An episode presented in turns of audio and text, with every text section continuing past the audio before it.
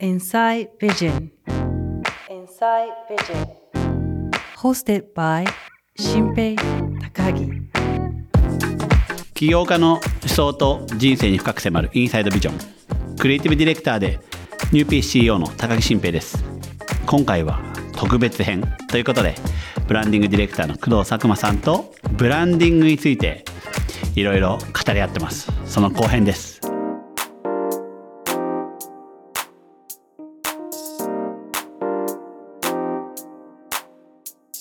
アップルのビジョンプロあったじゃないですか、はいはいはい。あの発表マジすごいなと思って、まあまあまあ、まずまずプロダクトもすごすぎるんだが、で僕あの発表会にう日本から2人選ばれていってるじゃないですか。はいはいはいはい。で、1人があの、世界っていうプロダクションのうんうん。井口さんっていう、うんまあモーショングラフィックス、3D とかの映像、よく最近もう作られてるけど、うん。プロフェッショナルと、あと、えっ、と、のびさんっていう IT ジャーナリストの方と言ってて、で多分で2人だけだよ。日本から2人だけだよっていうのを多分言われてるのか2人とも2人だけって言われたらしいとかって書いてたけど、のびさんはなんかこうジャーナリズムの観点からこう書いてて、うん書いてましたね。でえーっと井口さんはもう、まあ、クリエイターの観点から、あだから iPhone ってこういう解像お奥行きまであるうん。画像撮れるようになってたんだみたいな、うん。あこうなるんだみたいな。使い方こうなるみたいなことを書いてて。う、ん。日本は2人だけど、うん。世界でやってるわけじゃないですかうん、そうですね。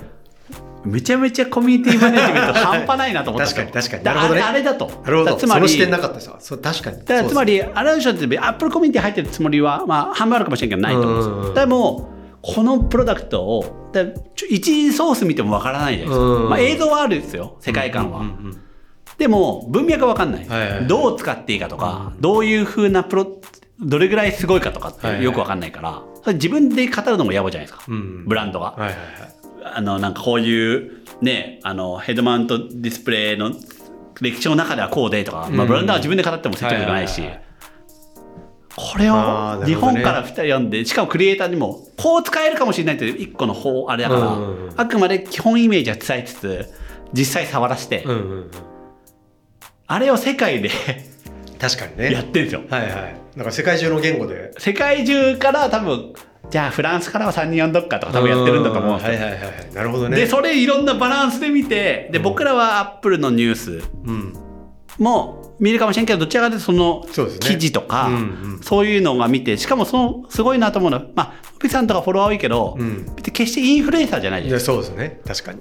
だけど文脈をちゃんと語れる人を読んでるってうんいうう、んめちゃめちゃちゃんとしてるなってすごいなってこれがコミュニティマネジメント。だなって思ったああ、それ面白い。そうか。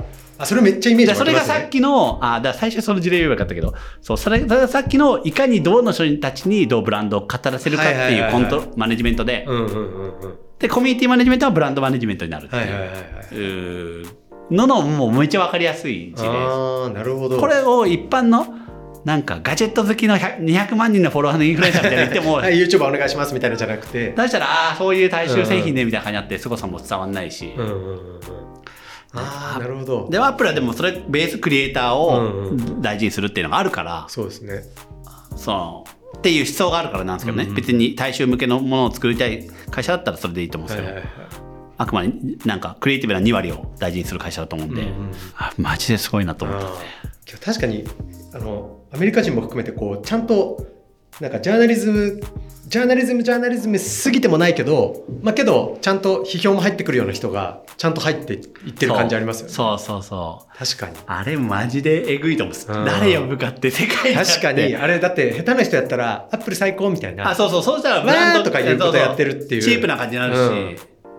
ああそういうことかそうかコミュニティマネジメントそういうことですねそういうことなんですよ。なるほど僕の中では。うんだから、もち、そう、なんか、アップルコミュニティに入ってる人たちをこう、どう盛り上げるかみたいな話じゃなくて、このブランドのコンテクストを運んでくれる人をどうやって大事大事にし続けるか。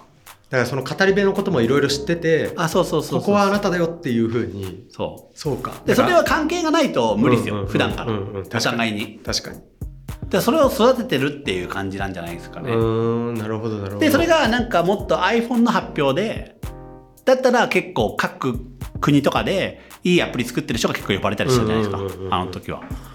だからそういう、そうか。プロダクトでも違うんだ。プロダクトによっても変えてて、そうか全然その意識なかった。確かにそうですね。だからそのアプリのなんかそういう新しいかディベロッパーのツールみたいな感じの時はベースのつるちゃんとかも言われてたし、あなんかこうすごいなと思って。あー確かに、まああれぐらい巨大だからっていうのはあるけど、うんうんうん。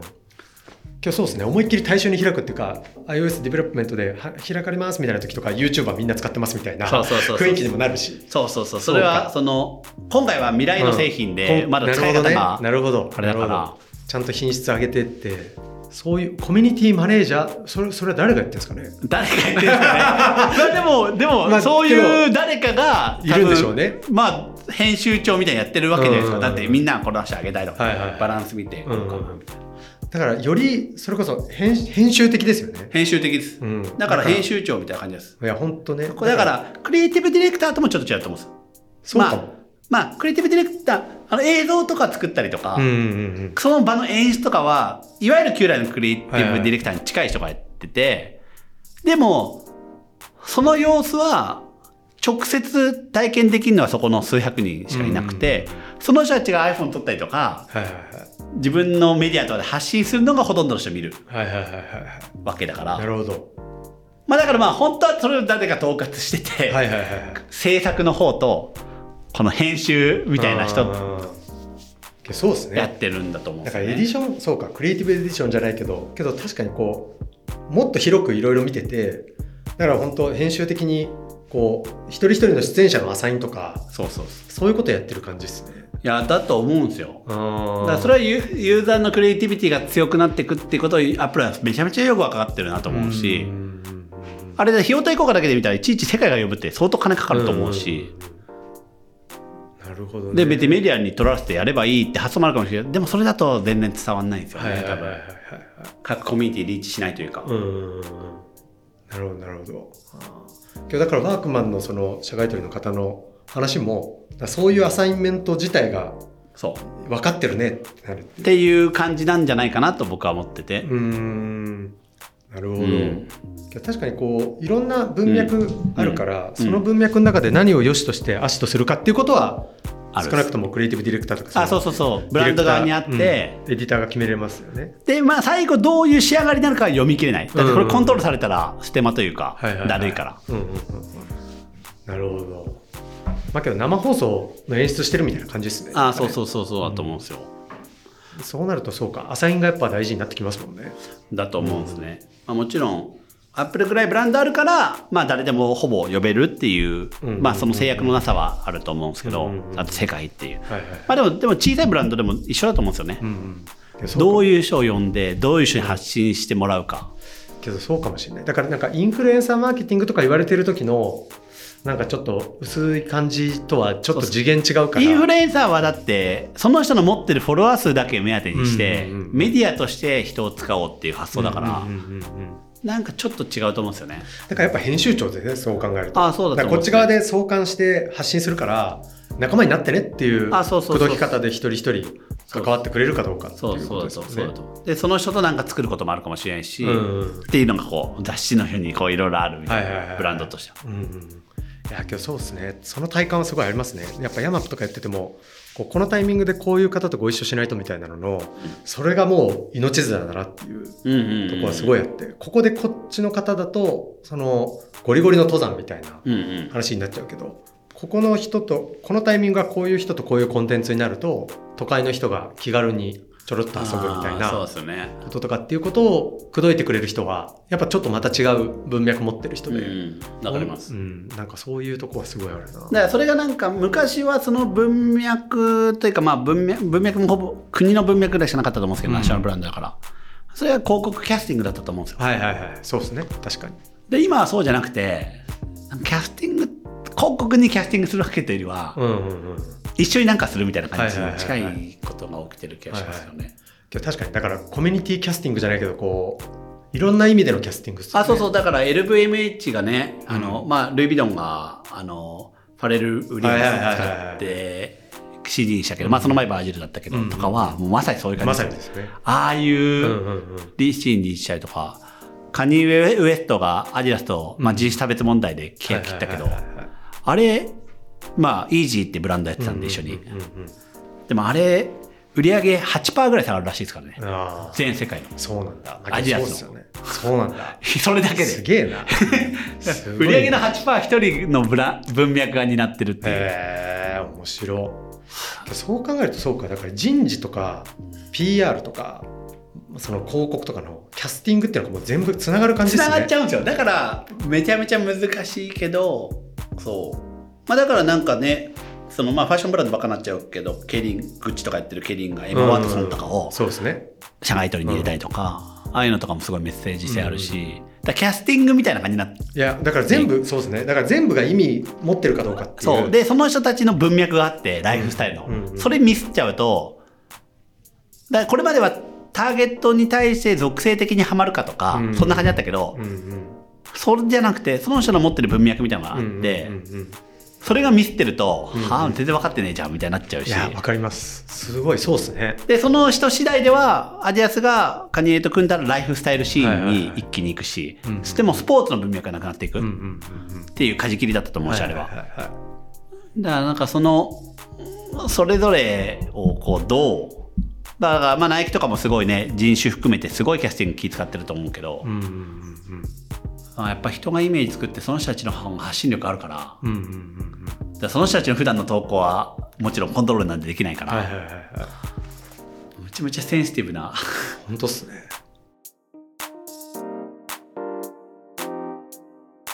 春山さんもなんか、なんか結構山歩き一緒にうん。してるっつってて、うん。いやしてますメンバーと。なんか社員でやるんですよ。そう、だそれが結構大事だっつってましたね。うんうんその、そう、その共有体験があるっていうのはでかいでしょうね。そうだから本当にこれはもう単純に僕のポジショントークですけどみんな登山行った方がいいですよ。ああ、社員で。ですよね。タレントさんも込みでのその撮影したんですけど、みんなね信じる仲良しっぷりですよ。もう帰ってくるとマブダチ感半端じゃない。ああ、でななんな、なんでなんですか？なんでなんですかね？けどやっぱり同じ方向向かって顔を合わせるでもなくまあただ歩くっていううん。時間がやっぱ時間ですよね。長いんですよ撤収ですとかじゃないから。ワンショットパンパンパンって取ってはい終わり。はいおしまいとかじゃなくて。時間なんですよね。ずっとなんだかんだ34時間とか歩くとやっぱ役職とか立場とか溶けてくるんですよね。だそうなんですよね。だからコミュニティ作るために一番重要な要素は時間なんですよね、結構。うん。いやそうですよそう、だから、まあ、なんかね、高校とかそういうののコミュニティって強かったりするし、うんうんうんまあアウトドアとかもね、結構夜焚き火とかも長いから、とかゲームとかもみんな長いから、そうですね。だから仲良くなるんですよね。うん。なんかほとんどのブランドってそこまで長い時間の共有をいやまさにです提供ほとんどできないじゃないですか。はいはい瞬間。っていうか、まあ、むしろタイパを売ってるから、はいはいはい。ま一瞬の接点を楽ですって言ってるからだから本当はだホテルとかは本当はもっとブランドになり得るし、うんいやそうですね。滞在時間が長い,、はいはい。はい長いし。だからほん長い時間の共有はベースあると思ってそれをどうそのブランドが持つか、うん。でも、うん、まあ短くていいいいよ。最短だよっていうサービスは、結構ブランドになるのは難しいですね逆に。いや確かにそうですね。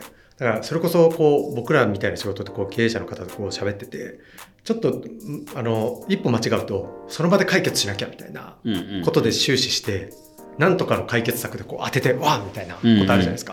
けどやっぱそれは本当全然ダメなんだなっていうふうにもう30過ぎたぐらいからすごい思い始めてて、なんかこのなんだっけななんかこうカウンセリングとかで一番最上な選択なんですかみたいなのを、うんうんトワタさんだったかななんかの議論で聞いたことあるんですけど、はいはカウンセリングで一番素晴らしいのってまた会おうねって約束できることらしいんですよ。い。へえ。それ要は何かを問いをかけられてそれに対して解決するってことに躍起になって「はい一丁上がり」って言って「じゃあまたね」じゃなくてなんかよくわかんないけど解決もしないんだけどまたしまた会おっかって約束できるなるほど。なる深いな。っていうのがすごい最上だっていう話を見てうん。確かにそれだなと思ってその、はいはい。本当のえげつない課題とか、うん。本当にどうしようもない動かないよねって課題って、うん。その1時間の会議でできるわけないですね。論点として挙げた時点でアウトじゃないですかもう、うん。なんかもうそうですね。根からダメだねみたいな話になっちゃうから確かに。そうだからけどなんか僕が見てるに新平さんとかの和法とか、うん。経営者との対話とかは割とその間あるんじゃないかなと、やっぱ時間かかると匿名の仕事じゃなくなるじゃないですかあ、なくなりますね。けど多分最初の接点は、うん多分数ある選択肢のうちの1個だと思うんですよお互いね。そうなんか新平さんにお願いするのもうんまあいろんな人に話聞いたりしますからね。コンペはないけどみんな話聞いてるみたいな。じゃあ工藤の話も聞いてみるかみたいな感じで多分最初はそのスキルセットで匿名性の議論から始まって、はいはいその時にた確かに何も解決しなかったらこいつダメだなってなるけど、うんかといってそこで解決して一丁悪いって上がっちゃうとわかる。すっごいちっちゃい。い仕事になっていくっていうあ最初の1時間だったら匿名でいいけど好きでやきゃやってられないっていうのは、まあやっぱそれを例えば週で繰り返していくとかってなるともう自分の人生の一部じゃないですかあ。いや、そうなんですよね。だそのテーマ性が本当に自分の中にあんのかとか問われるし、うんやっぱり、まあ、何でも新しい仕事とか環境とかって楽しいから、うん。観光客としては行けても、はいはいはい。ああそうですね。観光客っていいメタファーですうね、ん、は何でも楽しい。はいはいはい。でも継続していくと関係人口になっていったりとか確かに。まあきょまあなんかね所属とかぐらいまでいくと、まあ、居住者になるってことだけどうん。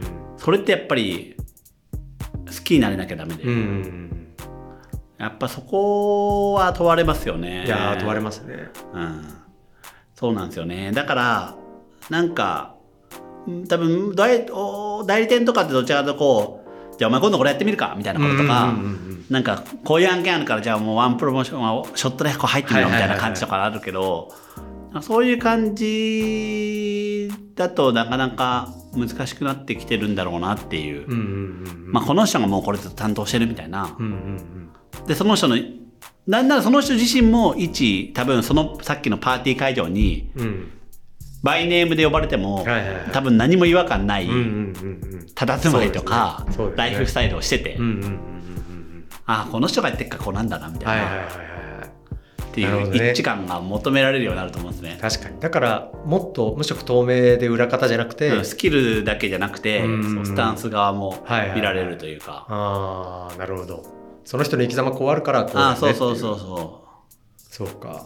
う、うん、そうですよね。今ちょっとコロナでちょっといろいろあったんであの関わり一回なくなっちゃってますけど、うん。ビクタスっていう卓球はいはいはいメーカーと仕事させてもらってて僕卓球部だったんですよ高校。あそういうことなんだ。そう。で なるほど。まあいろいろあって高校までサッカーやってたんだけどいろいろあって卓球部になって、はいはいはい。だたサッカーって高校学校スクールヒエラルキーで言うと上の方なんだけど、うん。卓球ってもう最下位みたいな場所にいて 第二体育館の端っこで自分でフェンス並べてやるのに球飛んでったら「すいません」って謝りに行かなきゃいけないみたいな 何なんだよみたいな感じでめちゃめちゃムカついてた記憶があって、でもやっぱそれは僕はダサいからだっていうのがずっとその頃思うってたんですよ。ん。で、で、たまたま卓球をやってる人社会人になって卓球、あ休日遊んでた時に、その出会った人から、そういえばなんか今度とある、まあその会社が作った新しいブランドが、うんうん。まあ老舗メーカーが新しいブランドを作って、でそこで日本代表をやっていくっていう、スポンサーと取ったっていう出来事があって、水野から。うんうんで、そこをまあブランド作りたいっていうのではいはいはいはい、コンペさせてくれって言ってへて、ー。で、7社コンペぐらいやったのに最後紛れさせてもらったんですよ。あそうなんだぜひやらせてくださいっつって。えで、でも、まあ本当に多分大手代理店とかあったんですけど、えはいはい僕もう、いかに卓球っていうもののポテンシャルがあるかを語り続ける。卓球っていうのは素晴らしいスポーツで。いやあれは最高でしたねクリエイティブもそう。で、本当に日本代表のユニフォームも毎年作ってたうん。まあでもそれは多分思いがこもってたから、なるほどかっこよくしたるぞと。そうそうそうそうそう。で、なんか、こう、いかにこう、イメージを変えるかっていう。うんうん卓球って、一日何試合もするから、うん上着だけ着替えるために黒パン履くんですよ。へえだだから上はめちゃくちゃ派手な色にして、あそういうこと差なんだ。別化するからなんか絵の具巻き散らしたみたいなダサいユニフォームばっかなんですけど、それを全身統一にして、うんうんで、なんか I'm Next っていうスローガンで、まあ、もう相手を、今の勝者を倒すっていう、まあ、あアイコンになってるんですけど、インターハイ7割以上来てるブランドだったんで、うんええ素晴らしいですね。そう、だからもう本当自分がそうしたら高校生の時これブランドだったら自信持って着れたなっていう。うんうんなるほど。あなんかジャージとかもかっこよく作ってるんですよ、無駄に。はいはいはいはい。はいなるほど。あの外で出るちゃんとかっこいいジャージ作ろうみたいな。むしろ外の方が大事だったりすそうそうるから、ね、外の方が大事だったりするからなるほど。面白いそういういやそういうのってやっぱ思い入れ出ますよね。うん。解像度違いますよね。そう解像度が違う、うん。こことこことここって。そうなんだよな。だなんかこれ言うとちょっと一会社の社長としては微妙なんですけど、うん。なんか僕自分の今の仕事を本当過去を回収するためにやってる感じがすごいあって。おーなるほど。富山とかもそう。へめちゃめちゃ嫌いな県だったみたいな。そうなんだ。閉鎖的で。えはいはいはいでもたまたまたま帰ったらすごい面白い人たちめちゃめちゃイケてるやん。うんうん。でそれで外の人連れてったりとか面白がってくる人富山暑いねとか言われたらめっちゃ嬉しいみたいな。はいはいはい。卓球かっこいいやん意外ととかって言われたりとか、過去過去好きだったものというよりは過去嫌だ。はいはい。あのこの日のためにあれがあったんだなって思えるようにそうそうそうそう。塗り替えてくるでそして卓球やったことも言わなかったんですよ大学の時とか。そうなんですか？今えだって卓球やってたって言ったらなんか卓球みたいな今オフィスとかにもねあそこに卓球であるけど、いはいはい。なんか卓球日本もやってたって言えるし、うん。富山出身っていうのもずっとプロフィール書いてなかったんですよ。あそうなんですか？へえ。最近書くようにして。富山の仕事やってるから。あでもそれぐらい自信持てるようになったってう。んうんうんななんかるほど。そんな感じなんですよね。へえ。まあ、けど多分誰、誰しもがそういうとこあるんでしょうね。なんか、それこそ参謀みたいな立場って、僕なんか虚無感も伴ってるんはいですよ。は寂しさみたいなのはいはい。はいはいはい。すごいなんか自分じゃないものああ、いや、うん。を預かっ、まあだから相手をまあそうどうですよねやるかっていうところ。うん。まあけどそれはそれで楽しさあるから、うん。本当孫悟空じゃないけど、次々にすごい、すごい相手とうん一緒に議論して、で楽しさもあるけど、どんどん空洞化しちゃうじゃないですか、それってうんほっとくと。そうそうですね。だから多分そういう時にこう自分との接点とああ、かそうそうそう。人生の文脈をね、うんこう、接続させるような仕事を。だけど僕もすごい最近意識しててなんか消費者としてちゃんとしようと思ってあそのブランドと向き合う時に、あ。はいはいはい。だからそのなんかブランドと関わる時にめっちゃユーザーとしてがっつり入るっていうのを、そう。ちゃんとやるっていうしかもそれ後からでもできるんですよね。そうそうできるやればね。そう。それ体験してって、ああ、めちゃめちゃいい製品だなとか。そうだから関わった分だけ人生豊かにできるかもしれないっていうふうにああ。思えるかどうかって、まあ、逆逆に言うとあんまそれ想像できなかったらあんまり自分が適任じゃないかもなっていう確かに。それはね。ふうにめちゃくちゃ思うんですよね。ありがとうございました。今日いろいろ話聞いてもらえて、あなんかいいつもとは違う感じだったけど、めちゃめちゃ楽しかったですね。インサイドビジョン本編で語りきれなかった話の続きは来週火曜朝配信インサイドビジョンサイド B で番組をフォローしてお待ちください。番組の感想はぜひツイッターカタカナハッシュタグインサイドビジョンでつぶやいてみてください。ホストは高木新平でした。